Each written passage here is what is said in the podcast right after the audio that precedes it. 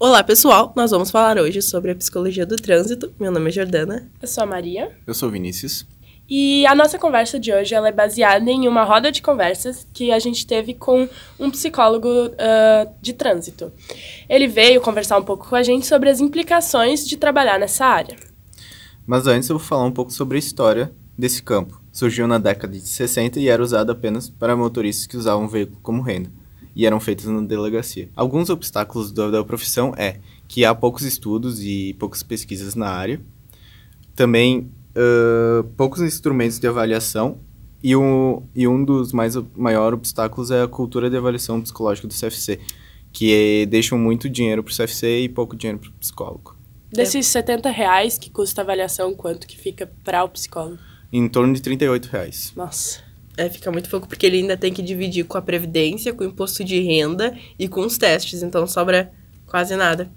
É, ele. O psicólogo que tem que pagar os testes, né? É, ele tem que pagar os testes. Não o Detran. O Detran ele não paga nada, ele só disponibiliza essa linha ali e a pessoa.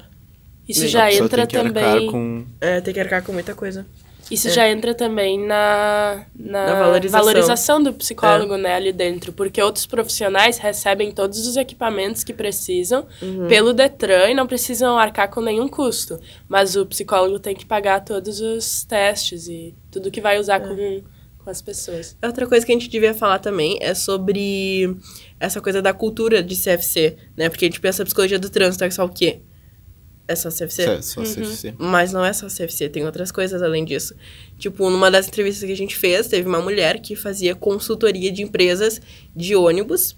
Ah, tipo, os ônibus eram muito assaltados, né? Então, ele- os cobradores, os motoristas fica- ficavam com medo. E daí, ele, ela foi lá nessa empresa ajudar a diminuir a sociedade. Ela também é professora na Uniriter, de Psicologia do Trânsito, que a princípio é uma cadeira que tá muito op- op- ah, optativa, né? Vocês não, vi, não veem no currículo Não. isso. Poucos fazem também, né? É, poucos fazem. E também a Ieda comentou de um grupo também que era realizado hum, sessões de grupo com os azuizinhos, né? O pessoal que cobra ali o para estacionar e tudo mais, e eram realizado um trabalho com eles, já é outra área de atuação É. também. É um trabalho educacional, né? Uhum. É, é muito ampla essa área, não é só psicólogo no CFC. Tem, tem também, tipo, a psicoterapia para quem tem medo de direção, pra quem sofreu algum trauma, algum acidente no trânsito e não consegue mais dirigir ou não consegue mais entrar no carro. Porque não é só carro também. A gente tem que ver que tem os pedestres, tem trem, tem, tem ônibus, tem navio, tem. Todos os meios de transporte tem, porque antes da gente pensar, o Brasil é, usa, é o, usa mais o modelo rodoviário né? Tá sempre usando isso, não tem muito investimento em outras partes. Então é sempre bom a gente pensar sobre isso, porque o que causa mais estresse hoje em dia? É o trânsito.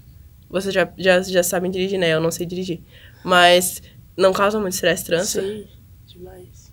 Então é interessante a psicologia ter mais investimento nisso, porque é uma área que é muita, muita atenção, tá sempre ali, ali no Tem trânsito. muito que crescer também. É, né? os comportamentos das pessoas são muito grosseiros, né? Daí a gente tem que pensar sobre isso, sobre como a gente age no trânsito. Não é só o CFC. Então, pessoal, vamos tentar responder a pergunta aqui sobre as avaliações serem feitas em três minutos. O que, vocês acham disso? Acho que é um problemaço, né?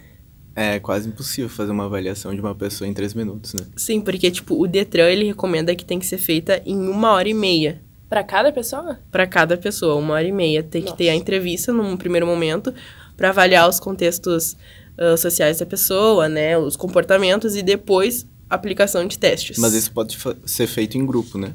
pode ser feito em grupo também. Os testes que, ele usam, que eles usam é o PMK, que é o obrigatório.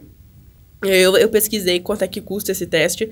Ele tá em média 639, mas deve ser vários testezinhos que eles usam para as pessoas, né? E tem um que mede a personalidade. Esse PMPK mede a personalidade. Depois tem um de inteligência não verbal e três de atenção, que é distribuída, difusa e a concentrada. Esses dois últimos ficam sobre a livre escolha do psicólogo. Só esse PMPK que é obrigatório mesmo. Tá. Ah, para quem quiser fazer esses testes aí, essa avaliação custa R$ 70,82.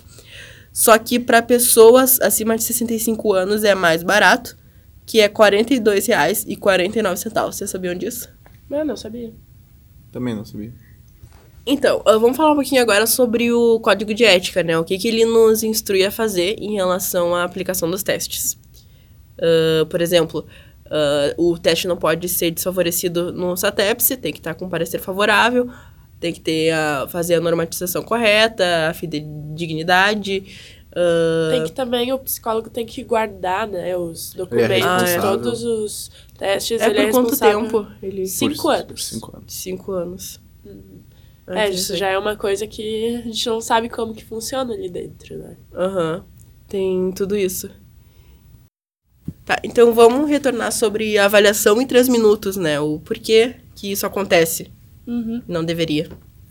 O que, que vocês acham que? Por que, que isso acontece? Acho que é mais principalmente pelo, pelos donos dos CFCs, né? Que, é- que dão uma pressão muito maior no psicólogo Aham. e faz com que ele faça atenda muitas pessoas em pouco curto É mais pouco quanti- tempo. É mais quantidade de gente do que qualidade. Isso. O que eles querem mais é arrecadar dinheiro, né? E, E- mesmo que o Detran recomende que seja uma é, hora e porque meia. uma coisa é o que Detran diz, uma hora e meia, né? Ainda, ah, ainda mais tem a devolutiva, tem a uma hora e meia de entrevista e de aplicação de testes e ainda tem mais a devolutiva, que é um direito das pessoas que fazem testes de terem, né? Se o, de- se o CFC não quiser dar, tu pode recorrer a, ao Conselho Regional de Psicologia, que é a obrigação devolver os testes. E acho que outra razão também é essa questão do psicólogo não se valorizar, né?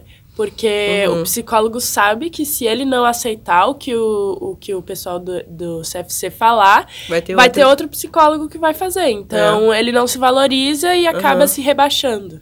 Sim, sempre vai ter alguém que, que faça os testes, né? Porque é muita gente, realmente é muita gente.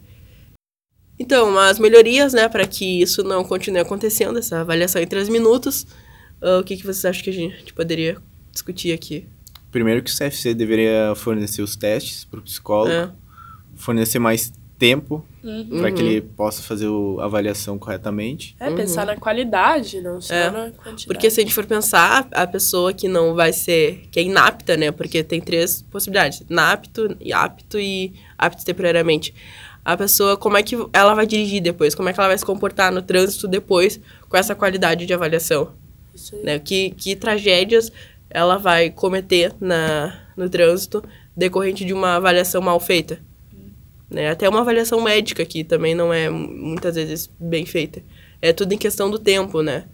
Então, como é que é interessante a gente discutir, ter mais trabalhos científicos sobre como melhorar essa essa cultura de CFC, sobre como melhorar essa aplicação de testes, sobre como ter mais testes relacionados ao trânsito. Então, isso tudo está em relação às melhorias, né, que a gente poderia pensar.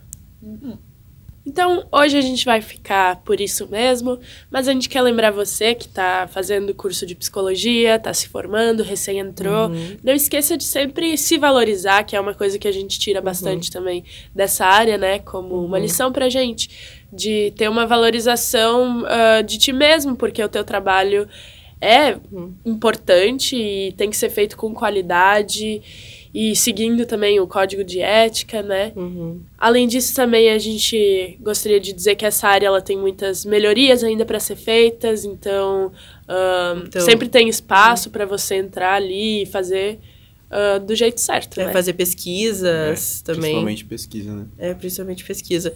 E também a mensagem ah, que ficou de hoje, eu acho que a gente podia retomar, reto- retomar, é não é só CFC, psicologia de trânsito, tá? Isso. Existe outro campo muito extenso que a gente não conhece e que a gente precisa ah, estar atento, tá? Pra gente não fazer essa, esse, estereó- esse estereótipo, esse preconceito, entendeu? Que fica só no CFC. Isso aí. E se você tiver mais dúvidas sobre essa área, você pode entrar em contato que a gente criou um e-mail da nossa oficina e é oficina4psico@gmail.com. Então entre em contato com a gente, deixe suas dúvidas ou seu feedback de o que, que você achou desse nosso episódio. Então é isso, pessoal. Muito obrigada. Obrigada. Até a próxima. Tchau. Tchau. Tchau.